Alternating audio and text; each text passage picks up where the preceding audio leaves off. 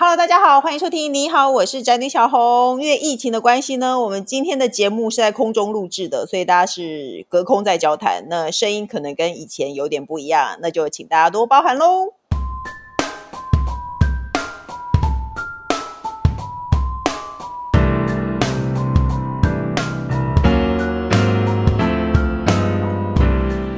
主题是医美不是万能，但是我们女人啊，没有医美可是万万不能呢。是的，这个话听起来很讨厌，但是我个人心中现在真的是这样觉得。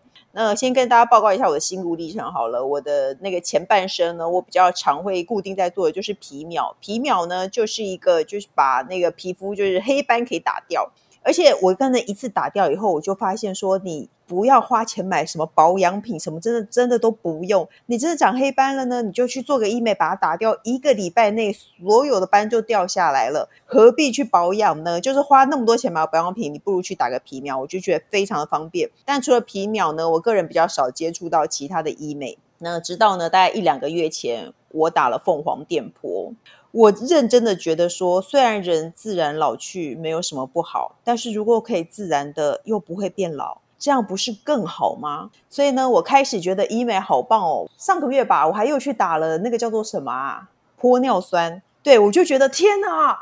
整个人不一样了，你当场就可以回春了，当场回春的感觉真的很好。所以医美真的是这么棒的东西吗？所以呢，我们今天就邀请到我的干爹，就是呢帮我打皮秒，所以他是我皮肤的干爹的黄千耀，跟我们来谈谈。欢迎皮肤专科黄千耀医师。Hello，Hello，大家好，我是黄千耀医师。其实哦，小红才是我的干妈啦，因为啊，很多我们的客人都是说看了小红打以后，所以想要来打雷射。因为真的很很方便啊，对不对？对对对，所以我觉得小红才真的是我的衣食父母才对。不要这样说，那我们节目还有另外一个来宾哦，就是工程师。Hello，大家好，我是工程师。他断断续续的，但没有关系哦。好了呢，首先呢，没人在意。对啊，没有人在意啊。可是我问你，我先老实说，你自己觉得我做完医美以后，整个人看起来不一样？嗯，确实看起来就是亮丽很多，不知道为什么。还是你没有在逼视我？有啊有啊，我怎么会没有在逼视你？我现在也可以去逼视你。OK，好了，不，我们先问问看我，我一定要这样子打情骂俏吗？那难得吗？因为疫疫情的关系，我们关在家里都一直在骂小孩。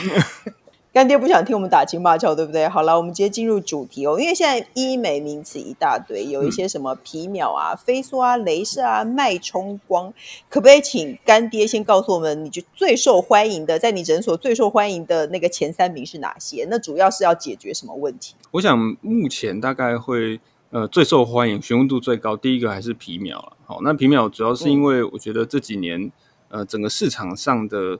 算是推波助澜，一直在宣传，一直在宣传。大家对这个名字好像朗朗上口。大家对于皮秒是什么东西，其实不见得知道。但是大家都知道，欸对，啊、对，但是大家知道说，好，我要去打皮秒。那第二个就是肉毒杆菌素。好，那肉毒杆菌素其实算是在医美市场上的常青树啊。其实它已经红了大概有二三十年。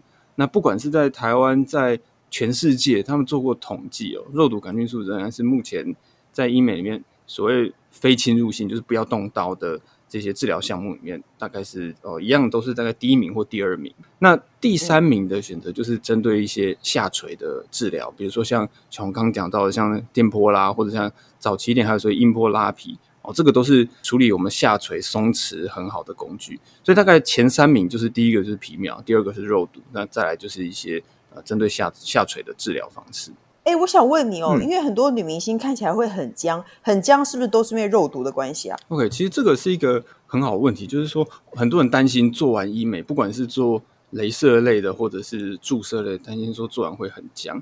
那很僵这件事情，嗯、其实我们仔细去看，这些所谓很僵的女艺人，并不是真的很僵，而是看起来很奇怪。嗯、好，因为很僵，如果就定义上来讲，应该就是说她完全没有表情啊。但是其实你看这些人还是有表情，所以真的会觉得他看起来呃不对劲的地方，是因为他的表情并不协调哦。不协调的意思就是说，你一张脸看起来所谓的皮笑肉不笑。那为什么我们会觉得皮笑肉不笑？因为我们的表情哈，我们的情绪在表达，其实它有包含很多个部位，包括从眼睛啊、我们的脸颊啦、啊嘴巴啦，好，那整个的。呃联动，它才会传达出一个正确的一个概念。所以我们在看人的时候，其实我们脑袋里面会很快的去处理过这些资讯。那如果今天有一个人，他的嘴巴看起来在笑，但是眼睛没有在笑，嗯、你就会觉得这人看起来很怪，哦、就有点像那个电影那个小丑，有没有？所谓的、哦、对，他就是一个最极端的例子。现在很多的艺人会看起来有这种状况，嗯、其实就是因为他。很多地方是不协调的，你会觉得有些地方看起来在笑，但有些地方看起来没有在笑，或有些地方看起来是比较年轻的，比如说他只处理了，也许只是处理法令纹，但其他地方还是很老，嗯、那你就会觉得这人看起来是怪怪的。那你说谁？你可以举例吗？哎，这不要得罪人。其实很多啦。那我觉得，呃，好，我们讲一个这个这个比较，大概不会来找我们，就是马英九嘛。之前那个眼睛嘛，哦、这个这个讲出来没关系，因为媒体都在说嘛。好，就为什么大家会觉得他看起来好像怪怪的，嗯、就是因为他眼睛这个地方，他呃有做过一些调整，但他并没有一个完整的处理，就会看起来好像呃整体是不协调，你就觉得好像哪里怪怪的。哦，对于大部分、嗯、呃一般人来说，就是因为我们算是比较受过训练，我们可以去分析，但是对大部分人来说，你就是觉得他看起来怪怪的。好，但是对于一些受过训练的人，哦、我们就知道说他是什么地方出了问题，然后从哪个地方再去调整。哦，我现在我有一个朋友说，她老了以后，她的嘴角都会下垂，然后呢，她老公就会一天到晚找她脾气，就是说你干嘛每天都摆一个臭脸？他就想说我没有摆臭脸啊，我从以前到现在，我都是面无表情的时候都是长这样啊。她后来就发现，因为她老了以后，她的嘴角会有一点自然的下垂。对，后来她就去把嘴角打起来。所以他就嘴角就看起来，他没有做表情的时候，就看起来有点像在笑这样。对对对对，其实很多人就是他也很无奈啊，他想说为什么大家都觉得我臭脸？嗯、那像我们之前有一个客人，他是做业务的，他很痛苦，因为他客人都觉得他很凶，嗯、然后他就说我没有，明明对没有对你很凶，我对你也不错。但是大家都觉得我臭脸，嗯、就是会这样。哦，所以还会有这种业务要去因对因此而求助于医美。对对对，就是说他们并不是单纯说好自己觉得好不好看，或者是呃要漂亮，而是说在工作上的需求的时候，真的会有一点影响。哎、欸，而且我其实我觉得不自然，很多时候是过头嘞。像你有没有看那个最近六人行重播的六人行？嗯，嗯，对，对不对？你会不会觉得他们几个都看起来怪怪的，尤其是女生？对。可是我觉得怪会有时候是因为他们鼻子长高了。或者嘴唇打太蓬之类的。对，其实他们，我觉得艺人有一点不太一样，就是说他们的需求跟我们一般人是不相同的。因为其实我们也有一些客户是必须每天要上镜头的，那你会觉得他在现场就本人看起来其实很好哦，但是上镜头哇就不行了。当然，一方面是镜头会有一些变形嘛，哦，通常会拉宽。那第二个就是打光也会不太一样。那你的五官如果不够立体，那光一打，你整个脸就是平的嘛，所以。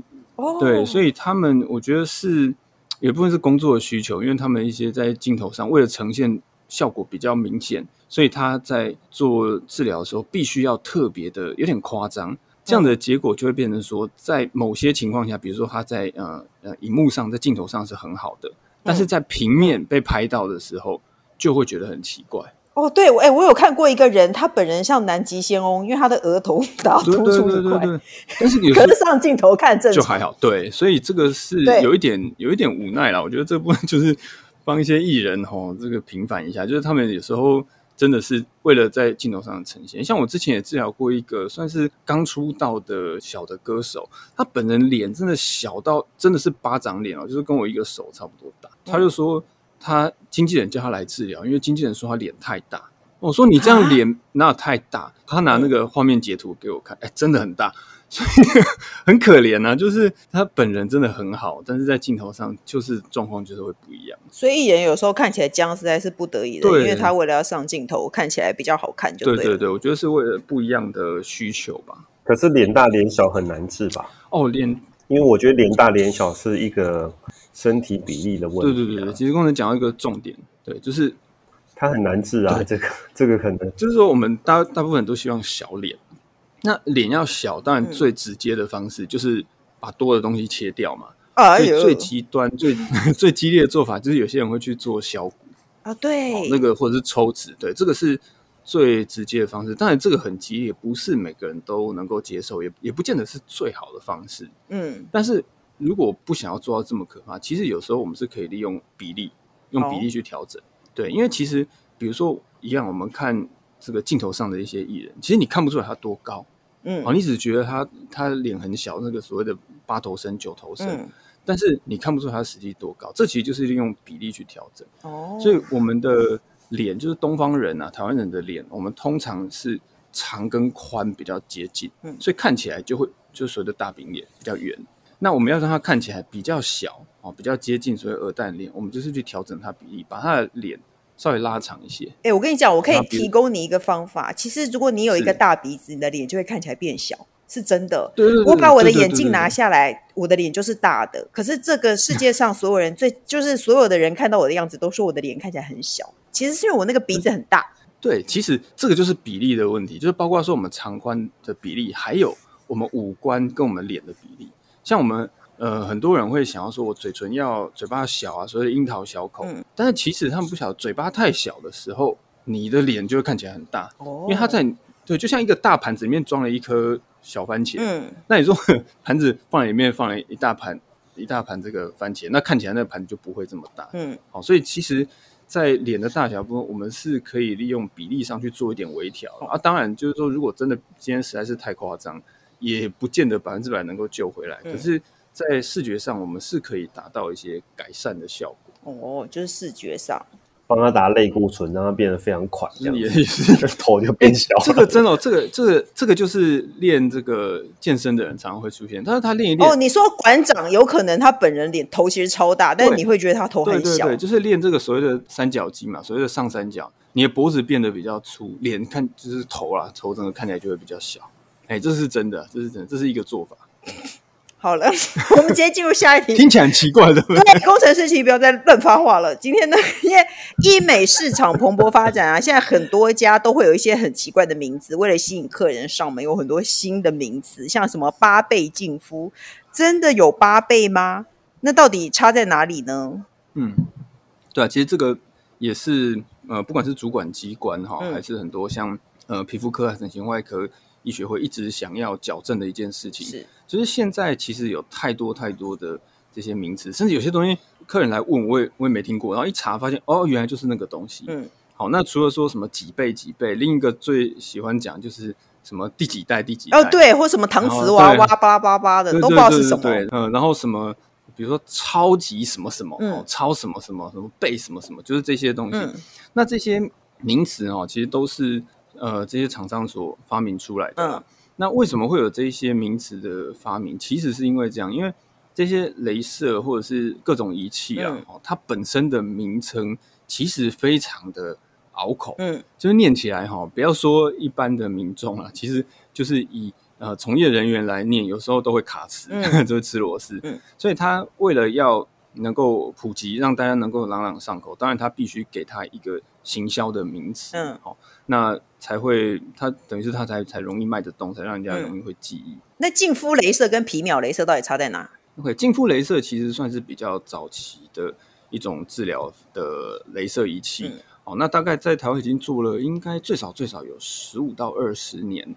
那皮秒镭射可以算是它的后继了，嗯、就是它新新的一代的这个技术。嗯、那两个的差别呢？如果就呃技术面来讲，就是说它。镭射光的，我们叫做这个激发的时间，或者叫我们叫脉宽。嗯，好，那这个东西，呃，就是近肤镭射，它的这个激发时间是比较长的。嗯，然后皮秒镭射，它的激发时间是比较短。嗯，好，那这听起来没什么感觉，啊，这个就有点像我们在炒菜。嗯，好，近肤镭射它就有点像小火慢慢炖。嗯，好，那呃皮秒镭射呢，它就像大火快炒。哦，那这个就是要看我们要干嘛。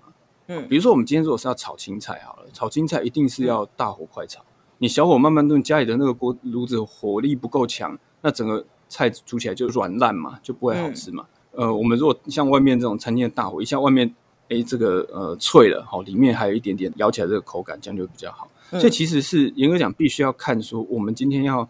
做什么事情要达到什么目标，嗯，才能够决定说哪一个是最合适的工具。哦，哎、呃，对，这么说来，因为我个人是皮秒大师，后来我有朋友去打，他就说他打皮秒没有用，他打净肤才有用。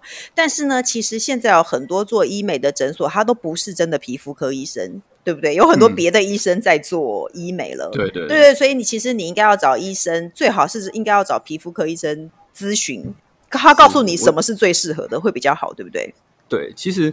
呃，我觉得这些东西还是就其实医美，大家现在对它的感觉一直很像一个商品，嗯，但是其实它的本质上还是一个医疗行为，嗯，哦，所以医疗行为有一个很重要的关键，就是说它必须要有一个诊断，哦，然后才有一个治疗，嗯，它必须有这样子一个连接，嗯，但是现在的医美的这一种算是嗯市场上的状况其实是这样，因为它为了要把这东西商品化，嗯，那你要把它。大范围的这个商品化，其实它就会变成比较制式化的东西。嗯，好，所以它必须去掉很多很多的特色，去掉很多的一些门槛，让它变成说一个大家都可以做好的治疗。嗯，所以它其实很多时候是省略掉诊断。嗯，大部分进去变成说我等于是自己在选东西。哦，好，就消费者自己在选东西在买。嗯，但是这个呃医疗它不像说我们去买。说买手机什么的，手机你喜欢买哪一排买哪一排，回家不好用不好用就算了。嗯，但是医疗其实是不太一样，你也不可能走进一家医院说，哎，我今天想要换一颗心脏，不行，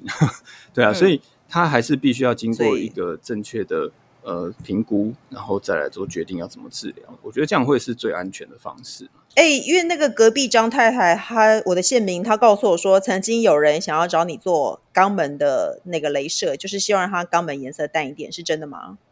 欸、真的啊，真的有人要做？那你有帮他做吗？没有，当然没有做。那你想想看哦，这个，因为我们这机器通常是要做脸上的治疗嘛。嗯。他、啊、今天帮他打完肛门，然后再帮你打脸，你能接受吗？哦，其实只是因为这样吗？对啊，对啊，我觉得这也就是不是很。这个机器是会接触到皮肤的吗？它不会确实接触到啦，但是就是它还是会有一些粉尘等等的，所以我会觉得就是。以这个卫生还有安全性来讲，是尽量不要。啊，当然，我们的机器也都是会做清洁、会消毒啦。嗯，对啊。不过我觉得，呃，就是我觉得是一个观感吧，就是总总不能说外面的客人，然后看到一上一个打屁股，然后现在又要打脸，那个感觉还是怪怪的。他不会看到啊，还是因为你怕那个敷麻的人，把他因为要先上一个麻膏，然后他就要翘着屁股在那边晾的。晾他的肛门是是是不不至于把它晾在外头啊，但是我觉得就是嗯，即使客人没有他不知道，但是我觉得也不要这样做，就就是比较好一点。但其实真的可以做，如果肛门的很黑，真的这件事情真的让你觉得不舒服的话，是可以镭射掉的吗？那或者技术上是可行的，没有办法打一个什么针让它变白，美白针其实可以啦，但是很痛啊。为什么问这件事问这么细？我也想要知道。呃，但是很痛啊！啊，美白针会痛，还是打肛门会痛？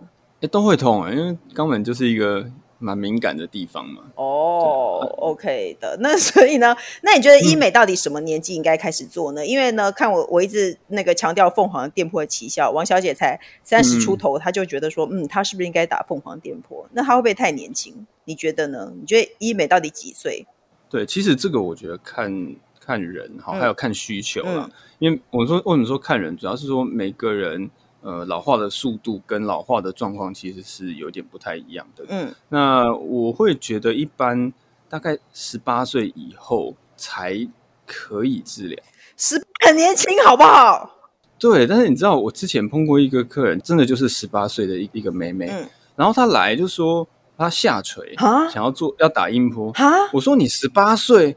十八岁你锤什么锤？对啊，你锤在哪？所以我就把它，我就把它退货。嗯，我说你十八岁已经是最，已经是你大概最好的状态了。你这辈子最好的时候，你现在就锤，嗯、可能。嗯，那结果他后来过两天打电话来我们诊所，又要再约一次治疗。嗯、然后我们的这个护理师就转达给我，我说没有，这个十八岁没有人在做硬波，在做拉提的。嗯，就又过了一礼拜，他打电话来，他说我就是要做，很坚持。为什么？然后他那个时候，对他那时候跟我们讲一句话，我觉得。让我有点吓到，他说：“你不懂我们在想什么。嗯”那那个时候我就觉得说：“啊，对，其实我觉得可能之前我的嗯立场跟想法有一点太过武断，嗯，就是我觉得说好，这是已经是他现在最好的状态。你现在十八岁这么年轻，嗯、呃，为什么要做这个这样子的治疗？哎、欸，可是我觉得他是想要仙人跳、欸，哎，不然他干嘛非找你不可？他可以去找别人啊。他是不是想要仙人跳？欸 我也不知道，不过我都很小心了。对，那你后来有都都尽量不要裸体帮他们做治疗，对不对？何必呢？裸体要加钱。OK，所以后来你有帮他打？有，后来我就觉得好，那既然他这么有决心，那我觉得因为他让我这个，所以他真的有什么特殊的原因吗？比方说他可能真的他十八岁就真的其实他是他其实严格讲是所谓的婴儿肥啦，哦，就是说他并不是垂，哦，就会掉下来，就就会觉得那边就是圆圆的嘛，那他就希望说那个地方能够比较呃线条比较利落一点，所以我觉得对，就是有经过充分的沟通，那他嗯也是确定要，然后他也的确有这样的需求。那我觉得像真的这一种，我后来的立场变成说，我们就是要充分的说明，然后不要造成伤害。嗯，哎，我觉得医疗上其实就是，呃，医学有一个有一个重点，那就是我们所有的宣誓里面第一句必须要讲，就是 first do no harm，就是说不能造成伤害。嗯，那只要不要造成伤害，那呃不要对他的健康、对他的皮肤造成危害，然后经济上他也可以哦，他可以接受，他可以负担。那嗯，我觉得如果经过充分的沟通，十八岁了，其实也算是成年人了。呃，我关于年轻人就是不懂。我刚才像我这个年纪，我想要脸上有肉都没有办法。我们就是要追求就是嘭，那个就是年轻人才有的嘭。所以我后来觉得，其实还是要注射，因为像你打电波、你拉提是没有用的，脸颊没有肉就是没有肉。所以有些人呢就选择直接注射。你觉得注射是不是比较有效果？先说我自己觉得，我觉得注射真的比较。我觉得都应该要做，可是注射会很立即的觉得你年轻了，膨起来了。对，就是其实是处理不一样的问题。然后这其实是一个很很辛苦的状况，就是年轻的时候，嗯，都希望脸瘦一点，嗯，老了呢又希望脸嘭一点，对，都是这样子，对啊，都是这样子，所以。就是我们要在不同的阶段做不一样的治疗跟不一样的处置。像我现在多羡慕人家脸上有肉蓬蓬的，那才是年轻人的脸啊！哎，可是我看到、啊、我那天看到一个女明星，好像是黄圣依吧，嗯，她就说你现在做医美哦，那个不好的事情哦，二十年、三十年后才会出现，所以建议大家不要做。可是我觉得她只是她自己做了，她不希望大家跟着她一样年轻，或者是你真的觉得 现在做医美会有一些什么后遗症吗？OK，其实这个的确是。很多人都很担心的事情啦，那我觉得也是合理的，呃，合理的一个顾虑。但是这个部分只能够说，嗯，我们在合理的范围之内去做评估啦。嗯，像以台湾来讲啊，台湾其实对于这种医美的治疗，不管是仪器的治疗，或者是针剂的治疗，或者一些药物的治疗，嗯，法规相对起来都是非常非常严格的。嗯，好，台湾的。医美虽然技术上面非常进步，但是在硬体设备来讲是落后全球的。哦，那为什么会这样子？就是因为台湾的法规，它为了保护这些使用者、保护消费者，嗯、所以它定得很严。嗯，所有的东西呢，必须在国外经过严格的测试，好，所谓的这个一期、二期、三期的人体测试都过了。嗯，然后你到台湾呢，才有机会，嗯，才有机会能够上市。嗯，那。其实就有点像最近这个疫苗的状况哦，就是它在国外其实都可以，但是你到台湾来不见得可以。嗯，所以台湾的法规其实相对起来是已经算是蛮严格了。嗯，那你想想看，在国外，其实，在台湾能够上市的大概就是美国必须要合规，嗯，在欧盟也必须要合规。那如果经过这两大这个主管机关都有验证过，觉得是可以的，嗯，那我当然你说会不会五年、十年之后有什么状况？这很难说，但是我想有问题的机会应该是不高了，是相当低才对。我自己而且现在以后的事情以后再说，现在年轻不是就好了吗？对啊，我觉得一部一部分也是这样子了。那再来就是说，看我们呃所谓治疗的这些项目，像如果说一些仪器的治疗，比如说像镭射啊、电波啊、音波啊这种，它就是很短暂的的的的这种一个效果，嗯，它一定会消失。这种。产生长期后遗症的机会就非常非常低。嗯，那再来就是一些针剂，就是注射的东西。嗯、那现在针针剂注射的东西，主流也都是非永久性的，就是经过一段时间它是会不见的。嗯，它会不见，对身体大概就不至于有什么太长期的影响。哦，那真正大家比较担心的是一些植入物，就是你会放到身体里头去的。哦，像隆乳那种。比如说像，对对对，像前几年就有一家这个也是美国非常非常大的。药厂他们出的这个隆乳的这个义乳，嗯，他们后来被发现说，好，它跟它会引起一些这个癌症哦。后来他们就有一些回收的动作跟处后续的处理。哇塞，回收哎，对，那但是你回他，你的意思是回收车厂召回，大家要排队去再把胸部拆下来这样。对，有的是要这样，至少他都必须去追踪这样子，就是他们药厂必须要那个。对，所以其实像隆乳那个义乳，它很妙，它里面其实是有晶，就是现在有的是有放晶片，有的是放编号的，就是 有晶片。对，他们是有一些特殊的编码，就是它能够追踪到说你这个是合理啊，对，你是哪一批。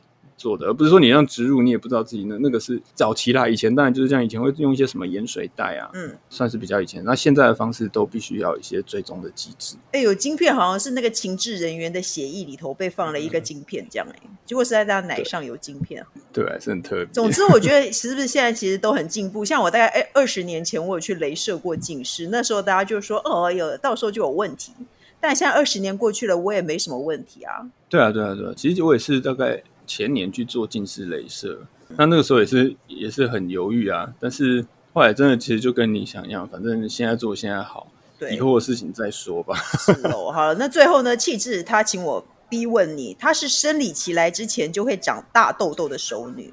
然后呢，她的皮肤科医生说，嗯、你想要皮肤好，只能等更年期了。这么说来，我有一个朋友也是这样，哎她的嘴唇周围都会一直长痘痘，然后老医生就说，哦，那你更年期就不会再长了。真的有这种事吗？欸、其实是会有一点关系啊，但这其实分两个部分来讲，一个就是说生理期的时候。嗯痘痘会比较严重，那主要是因为这样，就是我们为什么会有生理期，就是我们体内荷尔蒙有一个周期性的变化嘛。是，那这个周期性的变化，其实它是会影响我们毛孔的大小的。嗯，那通常就是到生理期来之前，好，我们的荷尔蒙的组合会让我们的毛孔变得比较细致。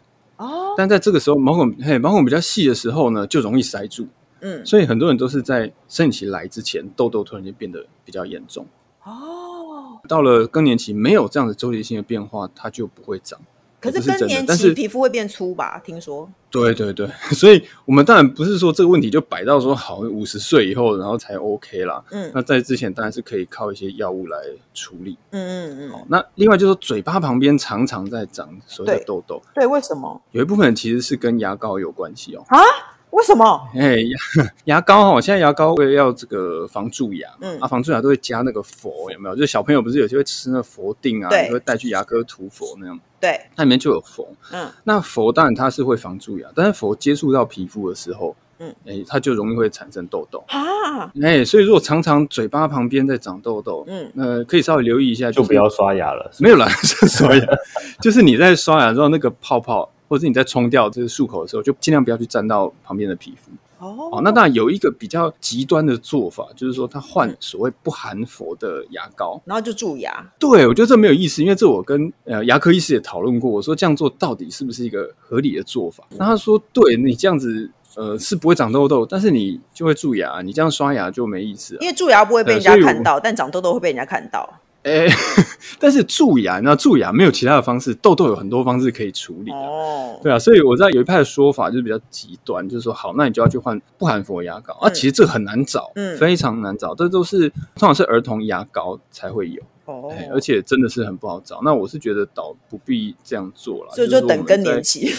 没有啊，就是呃，一方面如果真的很严重、很困扰，那就是吃药也是会好。哦、啊，刷牙就是我们稍微注意一下，那个牙膏朋友不要弄得满嘴旁边都是，这样就好了。嗯、还有等更年期，嗯、就制作人他要等更年。我跟你讲，更年期提早来有一个方式，就是现在在防疫期间，你把我的小孩接去你家里养，你养一个月，一个月就停经了。我跟你讲，一个月停经绝对。OK，那还有最后一题，其实干爹，你知道你有一集当了我们不存在的特别来宾，因为我跟陈晴辉跟张太太，我们三个一直提到你，我们想要问你一件事情：如果我们三个去找你做镭射乳晕，希望乳晕漂白，你会做吗？做怎么不做？OK，你有帮人家做过奶头的镭射吗？有啊有啊、哦，所以你会做奶头镭射，可是那你会不会觉得你看到他很尴很尴尬？陈金辉起码是你的表姐，陈金辉表姐你也做？还好，我还好啦。就是其实我们在做治疗的时候，其实是会有点抽离，你知道就是没有不管，不会觉得大家看对，我们不会抽离，就是，对，就是不要想太多，想太多就会觉得越想越怪。哦，我但是我跟你讲，我觉得你应该要开放，比如说礼拜三的下午四点到五点，然后收十个名额，都把脸遮住，然后十个人站一排，然后你就直接帮他们镭射。你就站在他们的中板，直接帮他镭射，这样你不知道我是谁，我也我也不知道是谁，这种感觉这样好像不错。对啊，人家要先问诊啊，你为什么都不让人家问诊？不尴尬。你只是要奶头镭射，为什么要问诊？我只是想奶头变淡，有必要问诊吗？对，就是这样比较不尴尬。医疗行为都要问诊啊，连奶头变淡都要问诊吗？呃，他可以不问你姓名，但是他要问诊吧？对啊，如果只做奶头是还好。对啊，你看是不是可以？哎，所以做奶头的钱是一样的吗？奶头也要敷麻吗？要，奶头很痛呢，头超敏感的，所以会有一堆人晾着奶头在那边敷麻。不然要遮起来啦，要会会有一些那个衣服可以穿的。哎，如果镭射完会不会很快？因为常常摩擦或怎么样，会不会很快又黑回来？其实会，但是就是说常常会讲说，呃，不管是奶头啊，还是胯下，还是阴部，就是会说好，是不是因为摩擦或者是所谓的做的比较多，所以就特别容易黑？嗯，但其实并不见得是这个样子。嗯，哎，就是说我们就是黄种人啊，本身就是容易会色素会比较多。嗯，所以你说我们呃这种东方人的奶头要弄到像白人那种所谓的粉红奶油，其实真的不太不太容易啦。当然还是有比较白的黄种人，嗯，就台湾人还是很白很白那种，嗯。但是你真的要很白很白，你的奶头才有可能会呈现所谓的粉红色，嗯。那胯下什么其实也都一样。当然，如果说真的很厉害的长期的摩擦，是会变得相对起来会比较黑一点。但是这种黑。它是会恢复的，就是你只要不要再摩擦，那个颜色最后就会淡掉。嗯，总之呢，那所以你有做，对，但是可以做的，对，是可以。所以大家如果想要有粉红色的奶豆的话，就可以去找黄千耀、陈清辉。如果你想要有粉红色的奶豆的话，你 黄千耀也愿意帮你做。记得礼拜三下午，礼拜三下午，大家直接去，大家都赤赤裸的上身，然后把头遮住，去雅文皮肤科吗？戴个面具这样。好啦，反正就是建议大家要做医美之前，最好找就是专业的皮肤科医生咨询，因为路边有很多医美诊所，感觉就像一个商店，你进去你要做什么就做什么，其实是不好的。你还是要找专业的医生咨询，才会做到最对的。对，还是要沟通一下会比较好。哦，OK，好了，那最后呢，我们节目有一个单元叫做无用小百科，要告诉大家一些你知道也好，你不知道也无所谓的知识哦。那干爹，如果你对无用小百科有什么意见，也可以提出来哦。好，嗯，第一个呢，是一个人身上大概会剥落五千万片皮屑，一个人每天大约吸入七万片自己的皮屑，然后你房间里的灰尘至少有两成以上是来自你自己的皮肤组织，听起来好不爽哦，是真的吗？对，这听起来很可怕。对，这是真的，就是我们的灰尘啊，大部分都是我们皮肤的一些屑屑。灰尘就是我们自己产生的，就对了。对，其实很多都是哦，就当然有一些是外面，比如说一些什么花粉啊，嗯，外面的这些植物的碎屑。但是其实以室内来讲，这种房房间里面的灰尘，其实绝大部分都是我们皮肤的屑屑。皮肤比较干的人会掉屑屑比较多吗？有差吗？皮肤比较干，但是它会掉那种很大块的屑屑，哦，就是比较薄的那种。像那种粉尘那种感觉哦、oh,，OK，哎、欸，我个人就是皮肤比较干的人，我如果冬天用手指头画一下我的皮，用指甲画一下我的皮肤，就会有一条线出来，这样就白白的。对，所以我就会掉特别多，就是这样。对，好啦，随便。人体呢约有两百万个毛孔，其中有二十万分布在脸上，而且呢，成人的额头每一立方公分有三百到四百五十个毛孔，单个毛孔直径约零点零二至零点零五厘米。我问你，这个毛孔真的是真的吗？因为我觉得我的毛孔比较少。差不多，对，其实差不多是这个。所以数量是都一样的，但是大小不一样。对，当然就是每个人会有一点差异啦，哈、嗯，但是大概是这样子。那做做什么毛孔会变小？对，其实这个毛孔就是大家都很在意的问题嘛。但是毛孔其实它是我们皮肤跟外界所谓呼吸的一个通道啊，嗯，所以毛孔并不能够把它弄到完全都不见。嗯，那毛孔大概会有几种处理的方式，一种就是用仪器的治疗，嗯，不管是像镭射会改善，然后像所谓的电波、音波，其实也都会改善。嗯，但是它并没有办法达到永久、长期的效果。嗯，因为比如说以镭射来讲好了，我们镭射打完以后，它就是刺激所谓的胶原蛋白再生。嗯，但这刺激你刺激它长出来以后，它又会慢慢被代谢掉。哦，那我们皮肤代谢的周期大概就是一个月上下。嗯，所以大概像雷射做完的毛孔改善，大概就是维持个一呃一个月到一个半月这样子。哇、嗯，这么短哦？哎，时间并不长，比我想象中短很多哎。对啊，那再来如果说像电波，它的效果会比较长期一点，因为它原理不太一样，它是让整个的组织就让我们整个皮肤整个收紧。嗯，有点像我们在烤肉的时候那种感觉，哦、就是你的一片肉片，对，烤肉它整个这样，哎，就揪起来是这种感觉。嗯，好，所以它的效果会再长期一点点。嗯，那另外一个方式就是用一些针剂的注射，嗯，包括说一些刺激胶原蛋白再生的针剂啊，或者是一些玻尿酸直接注射在皮肤比较表层的地方。嗯，那这个的持久度又会更好一点。那、嗯、终究它还是会代谢了。好，就是说我们的毛孔并没有办法说。呃，一劳永逸把它解决，或者是有些人他会觉得说，是不是我做了三次、四次的治疗以后，我的效果就可以永久？其实并不会，它有一天还是会恢复原状。哎、欸，那擦有用吗？有一些小缩小毛孔的那种，那个叫做什么乳液？你觉得是有用的吗？它某些程度上来讲是有用的。怎么说哈？就是说我们的。毛孔它就有点像甜甜圈，就中间那个洞。嗯，那甜甜圈如果旁边那个面，好，就是那那一圈那个面比较蓬的时候，那洞看起来就会比较小。嗯，那我们在擦，不管是呃乳液、精华液还是等等，它其实都会让我们的皮肤含水量比较多，就是比较保湿、比较保水。嗯，那我们的皮肤就会比较饱满。那比较饱满的状况下呢，那个毛孔就会比较细致。哦，这是真的。哦，但是它的效果一样，就是只要干掉，就是只要它这个水分又又挥发掉了。它又会恢复原状，所以就变成说，它擦的时候真的会比较好。嗯，但是它也不可能说你今天擦一次，然后这个效果要挡，比如说一个礼拜、两个礼拜，那是绝对不可能。哦，总之，可是这样听起来就是了不起，挡四四五个小时而已。对啊，对啊，对啊，对啊。所以你说它有没有效，就是也算是有效啦，就是时时间的这个持久度不太一样。我觉得把毛孔大不大其实是天生的。就是你天生大，你就是很大，对，真的，对，这个是真的。那另外，其实毛孔大小还跟温度有关系哦，就是环境的温度是会影响毛孔大小，还越热，我们的毛孔越热越大，对，越大。所以夏天毛孔都会比较大，哦，所以这些毛孔比较大的这些这些客人来门诊，我都跟他说，你最重要一件事情就是吹冷气。嗯，哎，大家觉得我那边瞎扯，但是真的吹冷气，毛孔是会变得比较细的，哦，尤其是在夏天的时候。好啦，反正呢，就是这一切都是命，好不好？那今天呢，我们的节目是不是就到这边结束了呢？这是什么奇怪的结论？哎、欸，你很烦，节目已经我已经在做收尾了，你就是硬要插，那你来收尾，你来收尾啊！没有，你收你收。当我没说，这一切都是命啊！好的，这一切都是命。今天谢谢谢谢干爹黄千耀，有问题就是可以去找他，好不好？